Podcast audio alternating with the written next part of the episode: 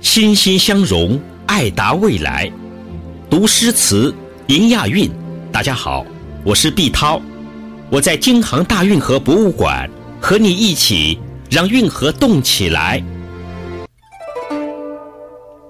武术《侠客行》，唐·李白。赵客漫胡缨，吴钩霜雪明。银鞍照白马，飒沓如流星。十步杀一人，千里不留行。事了拂衣去，深藏身与名。闲过杏林隐，脱剑西前横。将至弹珠害，持觞劝侯嬴。三杯吐然诺，五岳倒为亲。眼花耳热后，意气肃凝声。旧照挥金锤，邯郸先震惊。千秋二壮士，选贺大梁城。纵死峡谷香，不惭世上英。谁能书阁下，白首太玄经？武术。是亚运会中的非奥运项目，也代表着中国人的武侠梦。李白一首《侠客行》，至今让人们回味那个快意恩仇、仗剑走天下的豪侠时代。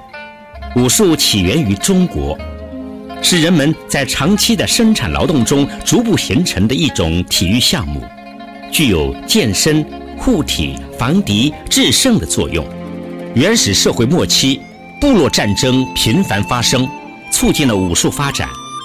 远则使用弓箭、投掷器，近则使用棍棒、刀斧、长矛，以此作为搏击的武器。先秦时期，剑术得到发展。汉代带有搏击性质的绝底广泛流传，还出现了编排起来的攻防套路。到了近代，练武已有口诀要术，武术初见雏形。唐代武则天开武举，让武术人才脱颖而出。宋代民间出现研习武艺的社团，元代出现传授武艺的武馆，明清民间习武更为广泛，武术流派趋于定型。中国武术自唐宋后就传向国外，日本、朝鲜及东南亚国家习武者不少，形成一些武术门派。在欧美国家，中国武术被称为功夫，代表着中国文化的标签，以技击为内容，通过套路、搏斗等运动形式，成为增强体质、培养意志的传统体育项目。在北京1990年第十一届亚运会上，武术成为比赛项目；在北京2008年第二十九届奥运会上，武术成为特色比赛项目。